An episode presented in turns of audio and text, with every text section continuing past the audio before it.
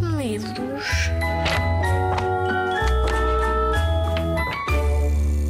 O meu nome é Margarida Louro, eu sou arquiteta e também sou professora. Sou professora na Faculdade de Arquitetura e, portanto, ensino a crescidos, como eu costumo dizer. Desde pequenina que me lembro que queria ser arquiteta. Para mim, o ser arquiteta era alguém que ia construir e desenhar os espaços onde nós vivemos. Podem ser os espaços pequeninos, das casas que nós habitamos, até aos espaços grandes que nós visitamos, o museu, o cinema, o teatro, até a escola. E também podemos desenhar ainda espaços maiores, podemos desenhar cidades, e isso para mim era fascinante. Portanto, desde pequena eu queria ser arquiteta, mas também queria ser outra coisa. Queria ser professora. Consegui essas duas coisas. Como vos disse, sou professora na Faculdade de Arquitetura, portanto ensino a, a, a, os meninos mais crescidos que depois de saírem da escola escolhem a sua profissão e têm que aprender para depois a conseguir exercer. Geralmente chegam à faculdade com 18 anos. Para vocês, parecem que já são meninos muito, muito crescidos, mas rapidamente vocês chegam aos 18 anos. Vão ver que é um instante. E chegam à faculdade, têm que aprender a profissão. A nossa faculdade ensina também outras, outras profissões, nomeadamente a designers e urbanistas. O que é, que é isto ser designer e ser urbanista? O designer desenha, desenha o mundo que o envolve. Pode desenhar um cartaz, pode desenhar um produto, pode desenhar até uma roupa. E o urbanista, que é uma palavra esquisita, uma palavra estranha, mas tem a ver com cidade, desenha cidades. A Faculdade de Arquitetura é possível ensinar estas três uh, profissões. No fundo, se vocês pensarem bem, tem a ver com tudo o que vos envolve. Desde que acordam de manhã e vestem o pijama, alguém desenhou o pijama. Depois vão tomar o pequeno almoço, alguém desenhou a embalagem dos cereais ou do leite, ou até a própria caneca onde vocês bebem o leite. Depois vão para, para a escola e atravessam as cidades, a rua, atravessam uh, uh, os passeios. Alguém também teve que desenhar esses espaços. E depois chegam finalmente à vossa escola, em que alguém, o arquiteto, teve também que o desenhar. Portanto, como vocês veem, é muito, muito rica esta, esta profissão. E é muito importante, porque nós temos que viver uh, nos espaços e esses espaços têm que ser desenhados. Neste sentido, pensei que podia uh, escrever um livro para crianças relacionado com a arquitetura. E uh, abracei este desafio com uma das alunas da Faculdade de Arquitetura, a Camila Martim, que fez os desenhos e as ilustrações do livro. A Camila Martim não é arquiteta, é designer de comunicação, desenhou as páginas do livro, com umas ilustrações muito divertidas que de facto deram um sentido muito, muito engraçado à própria história espero que, para além de, de, de, poder proporcionar uns momentos divertidos, vos possa transmitir uma mensagem muito importante que tem a ver com a arquitetura sustentável, que é efetivamente o tema do livro. O que é, que é isto, a arquitetura sustentável? Ora bem, vocês já ouviram falar na reciclagem dos materiais, do cuidar do ambiente, do proteger, no fundo, o planeta onde nós vivemos, porque ele tem que ser muito bem tratado para que possa durar muito tempo e, nos, e, para que nos possa proporcionar uma vida boa. Isso é que é o grande problema. Se o tratarmos mal, ele não nos vai proporcionar uma vida boa e nós com isso não vamos ser felizes. E portanto, este livro chama-se A Casa do Futuro, tem como tema esta questão da arquitetura sustentável, ou seja, nós conseguimos criar espaços, ambientes onde se consiga viver bem durante muito, muito tempo. O livro A Casa do Futuro começa com a história à volta de uma, de uma menina que é, que, é, que é arquiteta, já não é menina, já é uma jovem arquiteta, que acabou de sair da faculdade e que se chama Francisca. E a Francisca uh, gosta muito de desenhar, gosta muito de fazer projetos de edifícios e um dia recebe uma encomenda, ou de certa maneira um, um pedido, de uma família muito especial.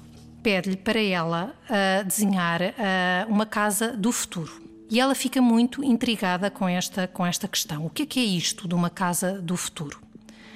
Então, vai ter com o seu amigo, uh, antigo professor, o arquiteto Serafim Viana, que é um arquiteto muito conhecido, muito conceituado, muito experiente também, e ela vai ter com ele e pede-lhe ajuda, dizendo-lhe que tinha recebido esta, este, este pedido muito, muito especial mas que ela não sabia muito bem como é que havia de, eh, de resolver a questão. O Serafim, como sempre, era muito calmo, era uma pessoa já com alguma idade e, portanto, transmitiu-lhe alguma confiança, disse que provavelmente tudo se iria resolver bem. A própria Francisca intrigava sobre o que é que seria uma casa do futuro e o, e o Serafim explicou-lhe de uma forma muito serena que a casa do futuro era como o ninho dos passarinhos. Ele dizia-lhe: Olha, Francisca, a Casa dos Passarinhos tem uma grande particularidade. Além de servir bem a família de passarinhos, ela existe em harmonia com a natureza, integra-se bem com a natureza. E isso é que deve ser uma casa do futuro. E assim a Francisca ficou mais descansada e lá foi para o encontro com a família especial. Tinham marcado, marcado esse encontro na Clareira da Mata que era uh, uma mata que existia mesmo no centro uh, da cidade, uh, mas que era um lugar muito calmo, era um lugar muito pacífico, porque para além do rebuliço que a envolvia da, da, da, cidade, era, tinha muito verde e era uma zona onde geralmente os habitantes da cidade passavam os seus tempos livres ao fim de semana ou ao final do dia. Quando lá chegou, a Francisca encontrou no meio da clareira uma tenda muito diferente. Era, era de um branco imaculado, quase que perfeito. Aproximou-se e, quando chegou, viu a, a, família perto da tenda. Pai, uma mãe e dois meninos, que, muito intrigados, olharam para a Francisca com um ar desconfiado. A família apresentou-se e tinham, para além daquele ar estranho, também uns nomes estranhos. O senhor apresentou-se dizendo que se chamava HF 2017, apresentou a senhora que era a MF 2017 e depois os meninos, o MAF 2017 e a MOF 2017. Aí a Francisca ficou completamente intrigada. Família estranha, com um aspecto estranho e uns nomes ainda mais estranhos. Mas depois a família rapidamente esclareceu e disse que do sítio de onde vinham um, de um planeta muito distante, eram tantos os habitantes daquele planeta que, a determinada altura, os nomes esgotaram-se então tiveram que adotar letras e números. E aí a Francisca ainda ficou mais intrigada. Mas que pessoas eram aquelas, com aquele aspecto, com aqueles nomes tão estranhos? O que é que queriam dela? A determinada altura, a família explicou-lhe Estragámos o nosso planeta, as águas poluídas destruíram as florestas, os animais morreram, nada sobrevivia e nós próprios estávamos condenados. E tivemos então de inventar uma nova forma de vida. A Francisca perguntou então: e o que é que fizeram? Parámos com os estragos, deixámos de poluir, arranjámos novas formas de energia para que a nossa natureza se restabelecesse e ficasse boa. E que energia foi essa? perguntou então a Francisca. A energia das estrelas. Criámos conversores que utilizam essa energia para pouparmos os recursos e recuperarmos assim o equilíbrio do nosso planeta, tornando novamente um planeta bom e feliz para viver. E então, o que é que estão a fazer aqui? O que é que querem de mim? Perguntava a Francisca, cada vez mais intrigada. Precisamos que nos ajude a prosseguir com a nossa viagem, porque a nossa casa móvel destruiu-se quando pousámos no vosso mar. Ficou presa numa ilha de lixo e afundou-se. Conseguimos então fugir graças ao conversor de energia, que é muito resistente, e com ele chegámos aqui. Consultámos a lista dos arquitetos e apareceu o teu nome, e por isso é que resolvemos contactar. Precisamos assim da tua ajuda. Um conversor de energia, o que é isso? Perguntava a Francisca, cada vez mais intrigada. O conversor de energia é um computador muito potente, explicou o senhor M2017. É um, um, um, um computador que capta a energia das estrelas e a converte em tudo o que nós precisarmos: casas, comida, roupa. Com esse conversor criámos um barco de borracha que nos permitiu sair do mar e criar esta tenda onde nos acolhemos e produzir os alimentos de que precisamos. A Francisca nem queria acreditar. O que, é que era aquilo? Uma máquina de desejos? Com a curiosidade, disse: Eu posso ver esse conversor, ou melhor, computador? O Sr. Mó, F2017, disse-lhe que sim, mostrou-lhe o computador uma máquina pequenina, branca, de um branco muito brilhante, imaculado, quase como a tenda, e a própria roupa que aquela família vestia, todos de um branco puro. A Francisca olhou para o computador, era, era a, tal, a tal máquina pequenina, e o senhor apontou para os botões e disse-lhe: Quer ver? Por exemplo, desejamos uma Santos de fiambre. Escolhemos qual é o tipo de pão e, rapidamente, a Santos apareceu no ar. A Francisca nem queria acreditar no que estava a ver. Estava assustada, mas simultaneamente maravilhada com tudo aquilo, porque tinha sido contactada por uma família de extraterrestres que queria que ela lhes fizesse um projeto para uma casa do futuro. para ser construída por uma máquina, ou melhor, por um tal computador ou conversão de energia, ou lá o que, é que era aquilo. Parecia de loucos, mas ao mesmo tempo um desafio fascinante, único, impossível de rejeitar. O arquiteto Serafim vai acreditar, dizia a Francisca. Correu de imediato para a casa dele. O Serafim mordiscava as suas bolachas preferidas, as bolachas de gengibre, e disse-lhe: Ó oh, Francisca, aconteceu-me exatamente isso.